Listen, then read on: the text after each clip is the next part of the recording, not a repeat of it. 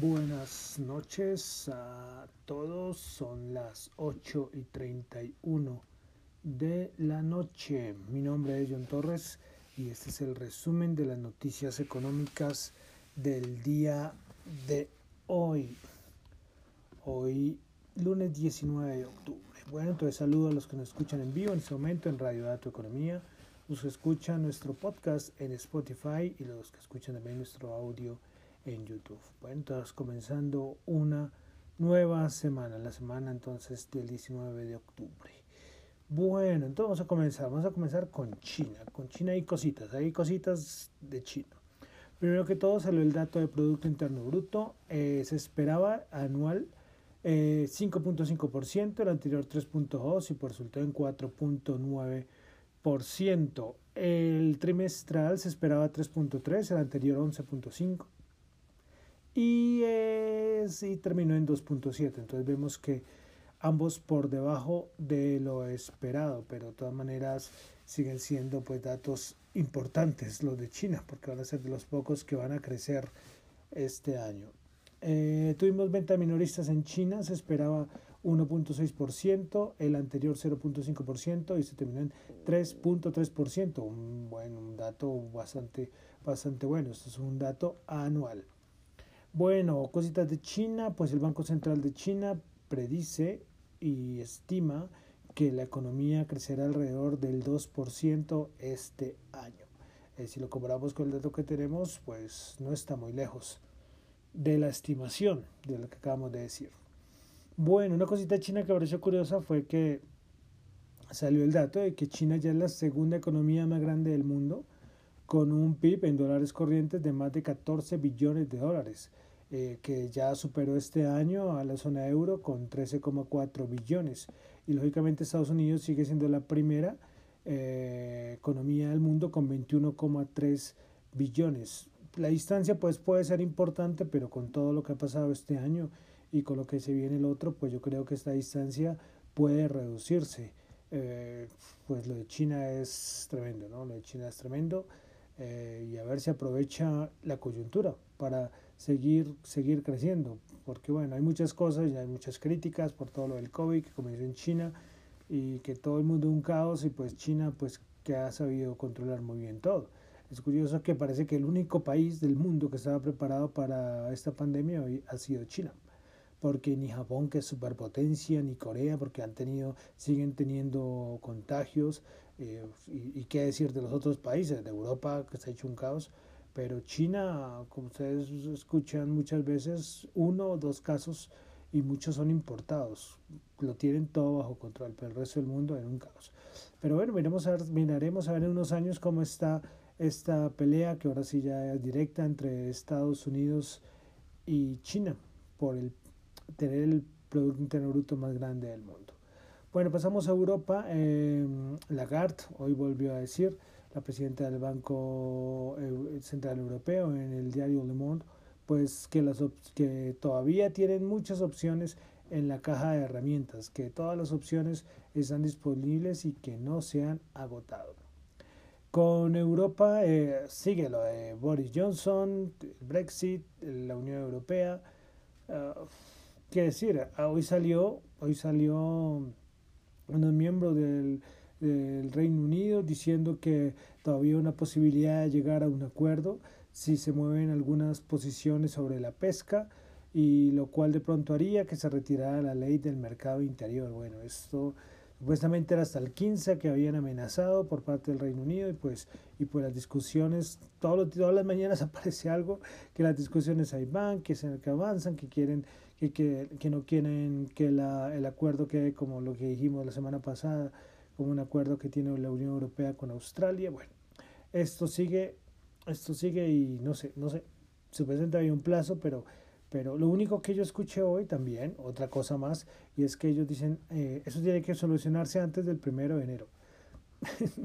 Entonces, bueno, cada día a ver si por fin aparece algo, no sé, no sé, es que de verdad que es, es, es, es complicado poder estimar qué va a pasar con esto del Brexit. Eh, listo, entonces pasamos ya a Estados Unidos. Hoy voy a comenzar con una cosita pareció muy interesante. Hoy habló Jerome Powell eh, Jerome Hayden Powell. Siempre me gusta decir el segundo nombre. Me gusta mucho ese Hayden. bueno, el, pues la Reserva Federal por parte de Jerome Powell habló sobre lo del el, la, los beneficios que traería un dólar digital. Recordemos que ya hemos hablado del yuan digital, que ya, ya lo dijimos la semana pasada, que ya se hizo una rifa y un montón de gente ya tiene como 25 o 23 dólares gratis en yuanes digitales para que los usen. En, en la Unión Europea ya está en proceso también lo del euro digital, ya lo han tocado, ya se han dicho que no quieren reemplazar al, al, euro como se conoce, sino complementarlo con el, con el yuan, con el yuan, con el euro digital. Y hoy, por ejemplo, hoy habló eh, Jerome Powell respecto a esto, dijo que van a evaluar los beneficios de una moneda de un dólar digital y que bueno, tendrán que analizarlo y tomar una decisión la Reserva Federal al respecto. Muy interesante, muy interesante. Yo he colocado en mi Twitter que, que hay muchos que dicen que esto puede ser malo para el Bitcoin y yo pues pues es que de verdad que no lo veo tan malo para el Bitcoin. Pues sinceramente no, no creo. Bueno, ahí sí depende las cosas, pero es que son cosas diferentes. Que ambas son digitales, sí, pero el Bitcoin es otra cosa. Las criptomonedas, de verdad que no, no es que es otra cosa. El Bitcoin es una cosa descentralizada. Estas, estas divisas son emitidas por un banco central que maneja la cantidad eh, el, el, Bitcoin es finito. Bueno, no estoy, no estoy aquí para una, defendiendo el Bitcoin ni nada, sino solamente haciendo una comparación entre, entre ambas, porque se ha tocado mucho el tema. Bueno, entonces quería dejar eso y seguiremos pendientes de lo que diga la Reserva Federal frente a sus, a sus divisas digitales. Eh, bueno, en Estados Unidos ya saben, toca seguir hablando sobre la discusión demócratas republicanos eh, no hay nada que hacer, es muy importante y para los mercados aún más. Salió el fin de semana que Nancy Pelosi dijo que va a colocar un plazo hasta el martes 20 de octubre para alcanzar un acuerdo de alivio antes de las elecciones. Veremos a ver si esto sí se cumple, no son, a ver si no son como los del Brexit, que dijeron que hasta el 15 de octubre y siguieron alargando la cosa. Pues Pelosi dice que hasta mañana, hasta mañana. El eh, presidente Trump el fin de semana dijo que quería un, estímulo, un plan de estímulo mucho más grande que el que proponía Pelosi, imagínense.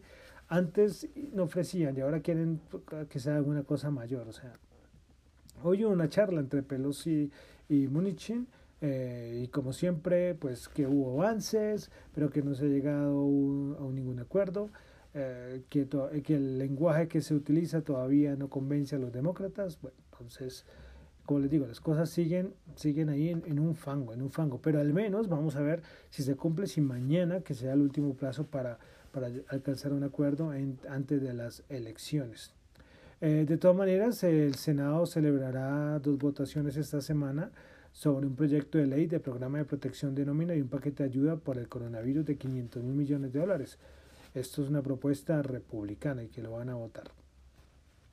Bueno, entonces otro tema muy importante, las elecciones.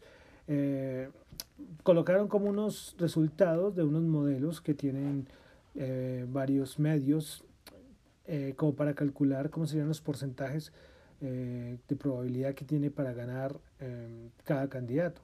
The Economist coloca a que Joe Biden tiene el 91% de oportunidad para ganar, el 538 87% y New Statesman, eh, perdón, New Statesman, pensé que estaba diciendo cosas, New Statesman, 87% eh, de probabilidades. De todas maneras, las casas de apuestas, no tengo aquí el gráfico, pero sí lo coloqué, es que las casas de apuestas le dan un poquito más de esperanza a Trump los últimos días. Ha bajado un poquito Biden y lo de la casa de apuestas que está moviendo cantidades de dinero para saber quién es el que quién acierta para ganar la, la, la presidencia en los Estados Unidos.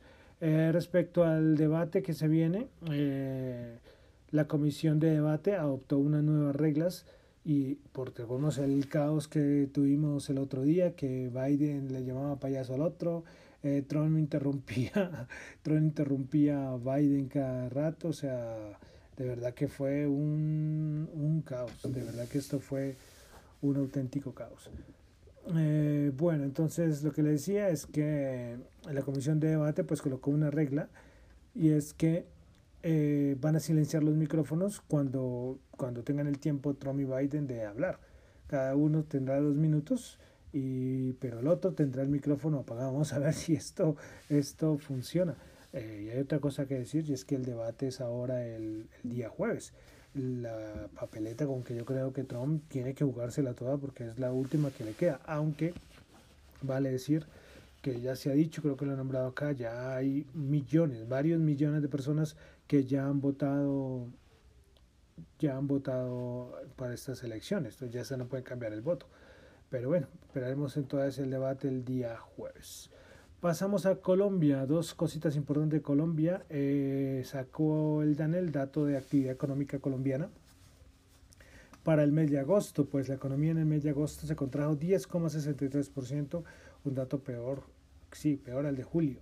Eh, y si miramos todo lo que es año corrido hasta el mes de agosto, la actividad económica se, se ha contraído el 8.1%. Bueno, también tuvimos otro que me gusta mucho y es la encuesta de opinión financiera de Desarrollo. Yo soy, soy, muy fanático de esta, de esta tablita. A ver, que ahora no me abre. Acá sí, acá está. Listo, entonces la encuesta de opinión financiera de Desarrollo para este mes de octubre. Expectativa de crecimiento económico menos del 2020 menos 7,1% y en septiembre era menos 7,1%, entonces se mantuvo lo mismo. En el 2021 de 4,2%, en septiembre 4,2%, entonces también se mantuvo. Respecto al tercer trimestre del 2020, antes la estimación era del 8% y está bajó para el mes de octubre 8,3%. Bueno, entonces la tasa de intervención del Banco de la República, la encuesta dicen que será del 1,75%. El 2,5% de los analistas esperan un incremento de 75 puntos básicos para el final del año, entonces daría de 2,5 y para el 90% de los analistas espera que la tasa se mantenga inalterada en el 1,75. Respecto a la inflación, en septiembre la expectativa de 1,76, la cifra real es de 1,97. Para, el, para octubre del año 2020, para octubre, entonces los analistas esperan una inflación del 1,92. Eh, los factores relevantes que le preguntan a, los encuestados a la hora de invertir, en el número uno está el crecimiento económico, en el número dos la política fiscal, número tres factores externos y cuatro política monetaria. Y para finalizar, las acciones que componen el índice de renta variable Colcap, los analistas prefieren eh, en primer lugar el CEMEX, segundo lugar Grupo Oval, tercero Grupo Oval, perdón, primero CEMEX, segundo Grupo Oval, tercero eh, Grupo Sura Ordinaria, después ISA Ordinaria y Celsius. Entonces, esto es bueno. Y otra cosita que aparece en el informe y es que ellos, los analistas, esperan que haya caídas del Colcap en este mes de octubre. Bueno, entonces, quería que para siempre, siempre me ha gustado esa encuesta que hace de Desarrollo. Pasamos ahora sí a los mercados. Hoy tuvimos cositas de la, de la, del petróleo y de la OPEC.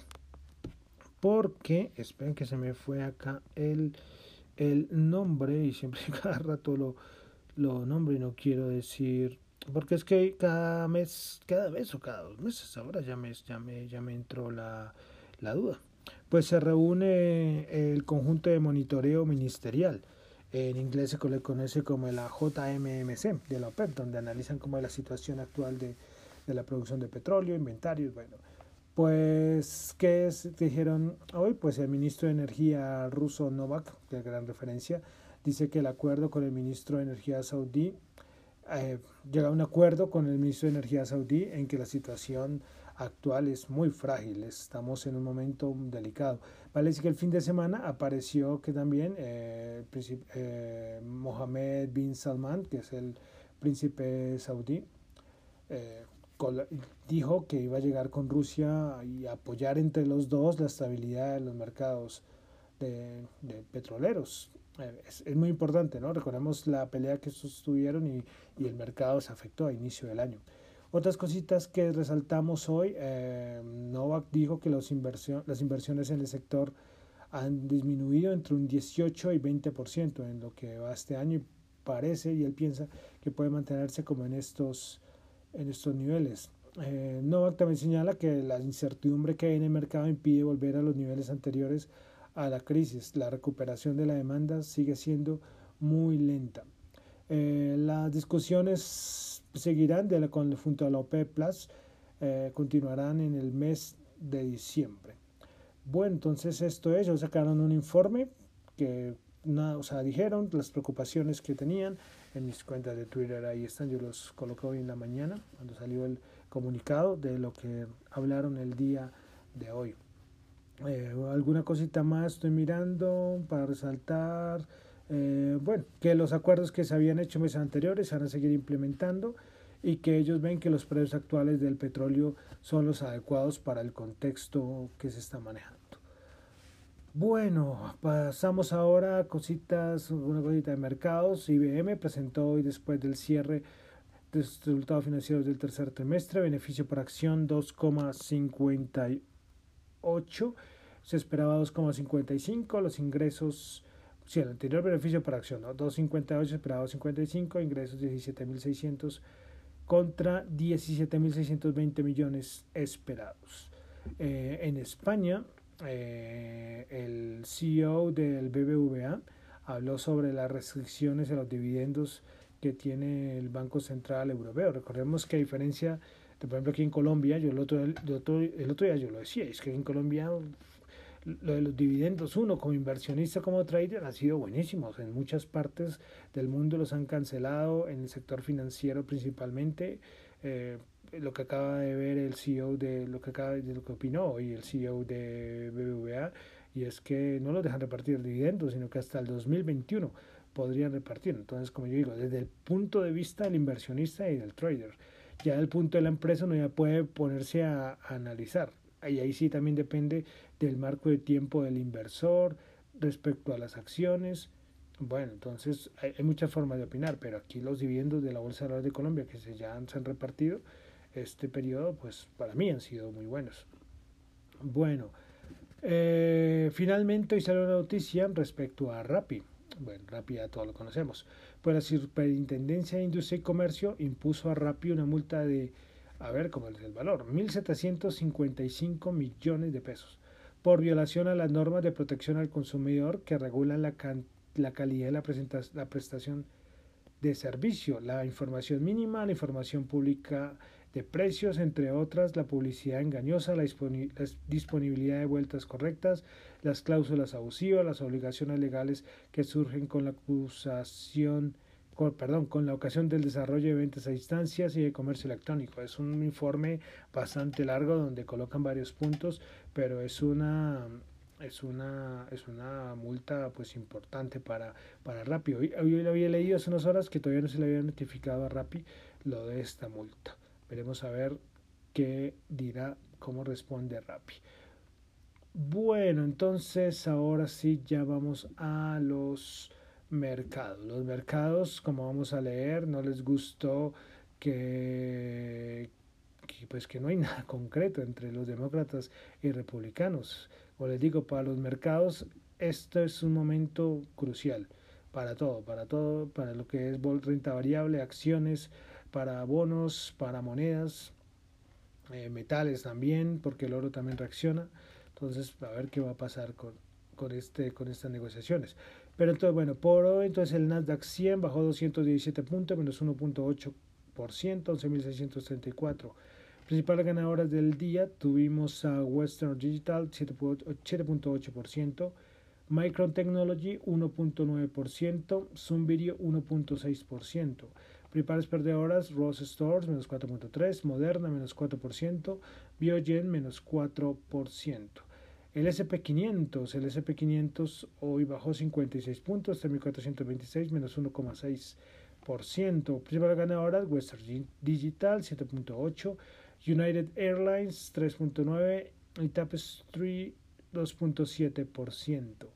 Principales perdedoras, Nordstrom menos 5.8, Garner Inc. menos 4.4 y Ross Stores menos 4.3. Pasamos ahora al Dow Jones Industrial que bajó 410 puntos, menos 1.4, 28.195 puntos. Principales ganadoras, eh, solamente una. Eh, un componente del Dow Jones terminó en verde, que fue Intel con 0.78. El resto en rojo, las que más perdieron, Apple 2.5%, Johnson Johnson bajó 2.5% también y Microsoft bajó 2.4%.